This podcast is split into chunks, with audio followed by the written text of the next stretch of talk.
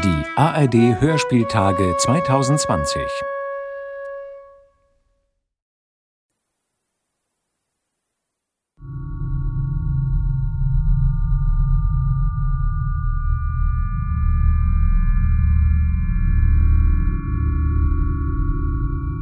Jede hinreichend fortschrittliche Technologie ist von Magie nicht zu unterscheiden.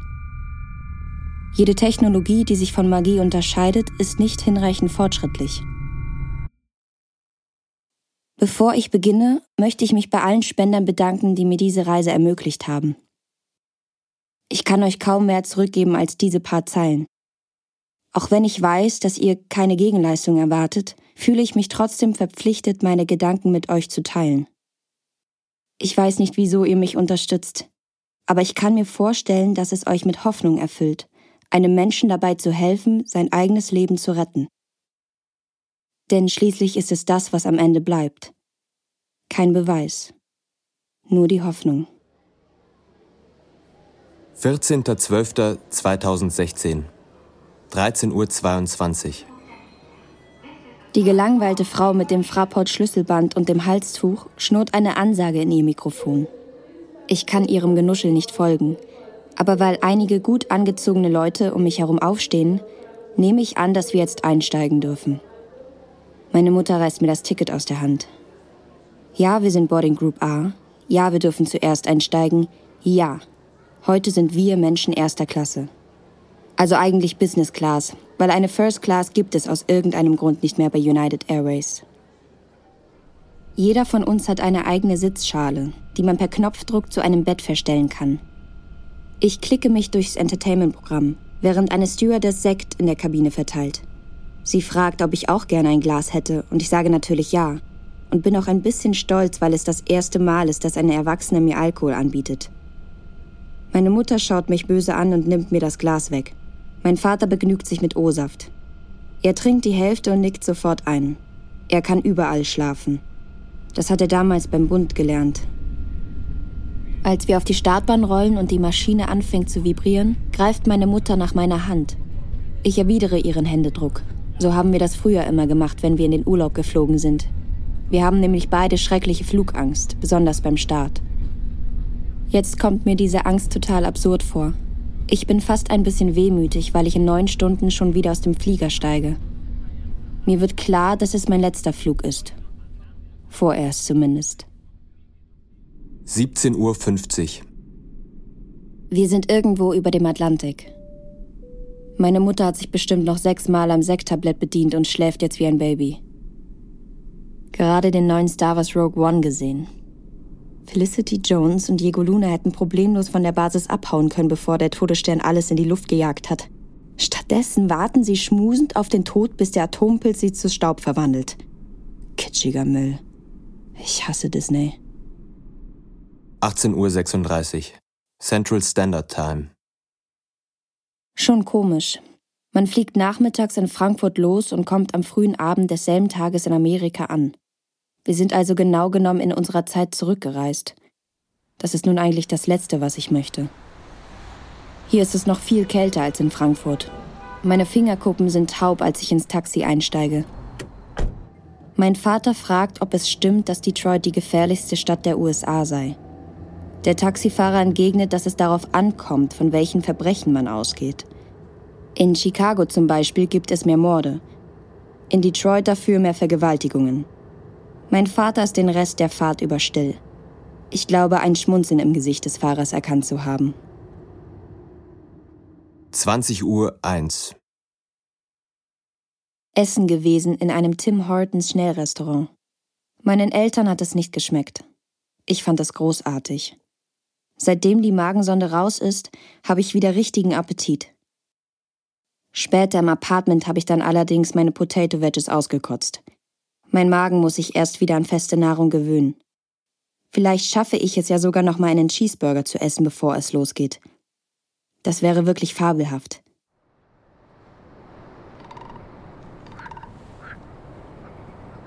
Rana silvatica lebt in den bitterkalten Gegenden Kanadas und Alaskas. Der Frosch friert sich im Winter ein. Sein Herz steht mehrere Wochen lang still. Seine Atmung setzt aus, bis er im Frühling wieder auftaut und weiterlebt. In seinem Blut befindet sich ein natürliches Frostschutzmittel.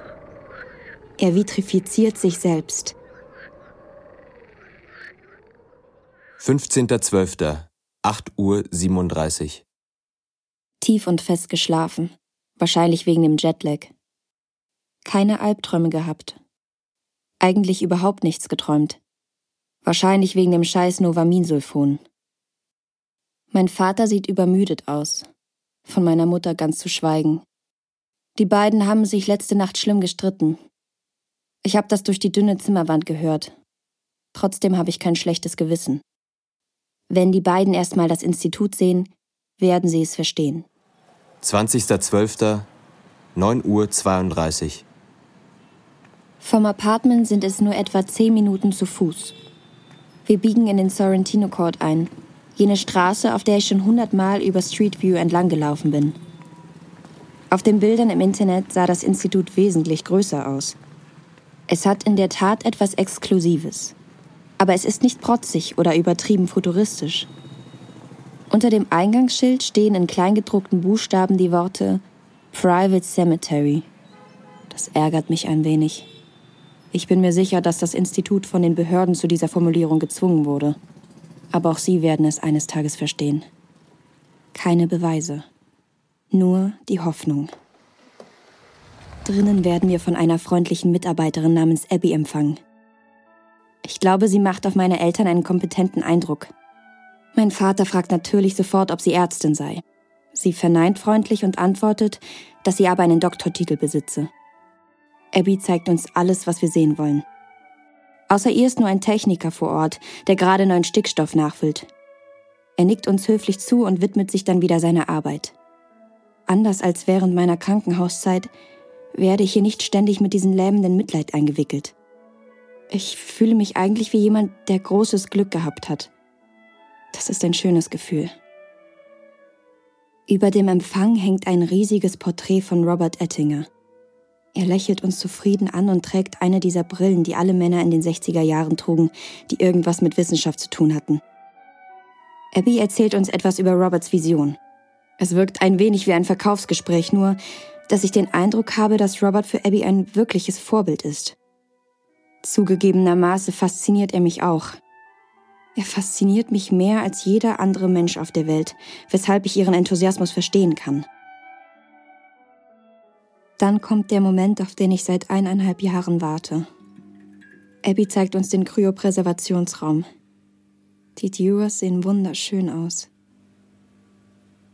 Außer dem Schriftzug des Instituts sind sie vollkommen weiß.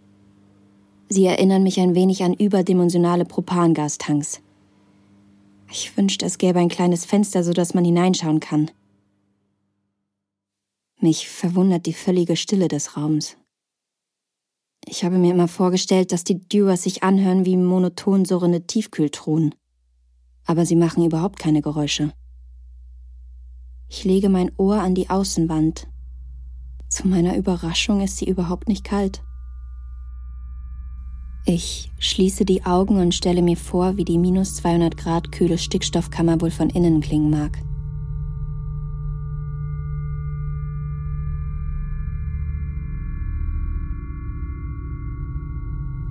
Ich verweile einige Minuten horchen vor dem Dewar. Abby und meine Eltern beobachten mich stumm dabei. Sie fangen erst wieder an zu sprechen, als ich mein Ohr von der Oberfläche des Behälters nehme. Danach zeigt uns Abby den kleinen Trauerraum direkt neben dem OP. Dort stehen eine Bahre und zwei gepolsterte Stühle und eine Kleenex-Box auf einem kleinen Beistelltisch. Auf einer Kommode liegen eine Bibel und ein Menora-Leuchter. Es ist ein sehr trister Ort, und ich mag ihn nicht, und er passt überhaupt nicht hierher. Das erste Mal auf dieser Reise spüre ich wieder die Angst in mir hochkochen. Wir gehen rüber ins Büro. Abby hat schon alles vorbereitet, meine Eltern und ich müssen nur noch unterschreiben. Mir fällt auf, dass ich gar keine eigene Unterschrift habe, so wie die eigentlich jeder Mensch haben sollte.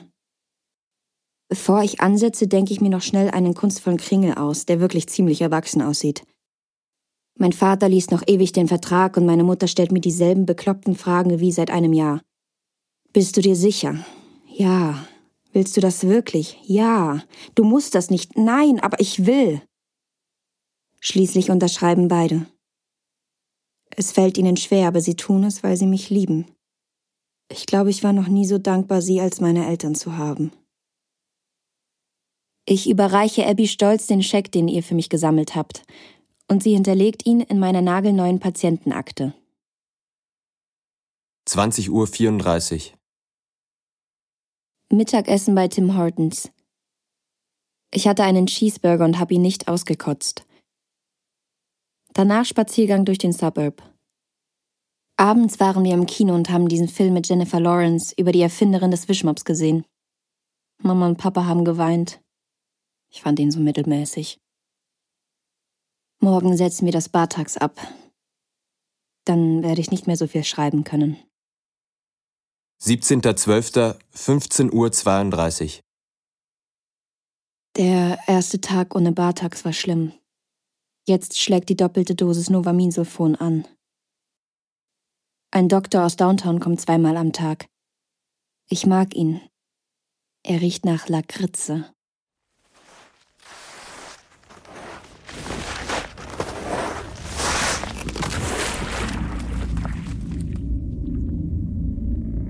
Die Norwegerin Anna Bagenholm ist beim Skifahren und das Eis gerutscht. Sie kam von der Piste ab und stürzte in einen zugefrorenen Bach. 40 Minuten lang trieb sie unter der Eisdecke. Ein paar Minuten konnte sie noch durch eine Luftblase atmen. Dann wurde sie bewusstlos. Das Eis war zu dick. Ihre Begleiter konnten nur zusehen, wie sie langsam erfror. Als das Rettungsteam den zugefrorenen Bach aufsägte und sie herauszog, betrug ihre Körpertemperatur nur noch 13,7 Grad.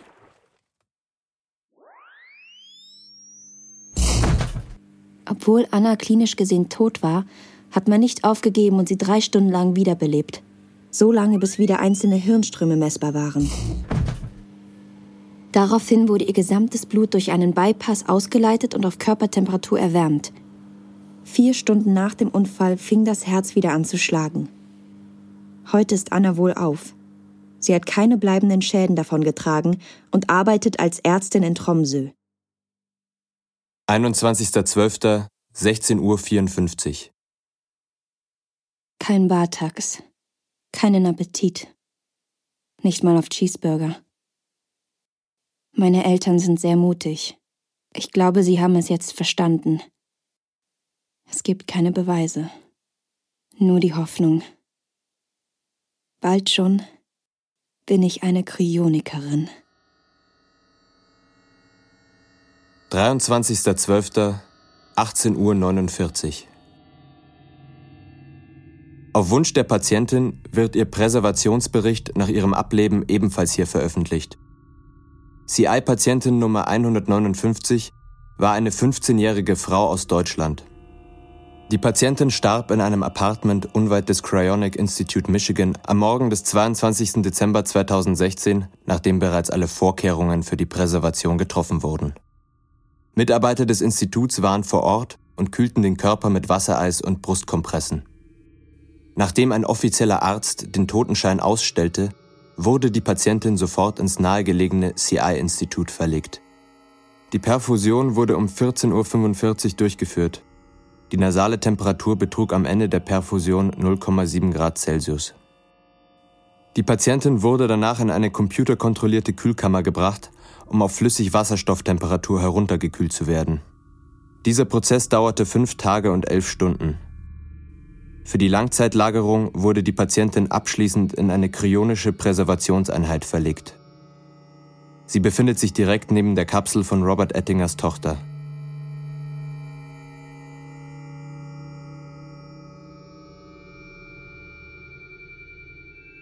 Ettingers Tochter. Ein Hörspiel von Maximilian Kaufmann. Es sprachen Lilly Menke und Dominik Matuschek. Ton Philipp Eisenfeld. Regie Maximilian Kaufmann. Eine Produktion der Filmuniversität Babelsberg Konrad Wolf 2018.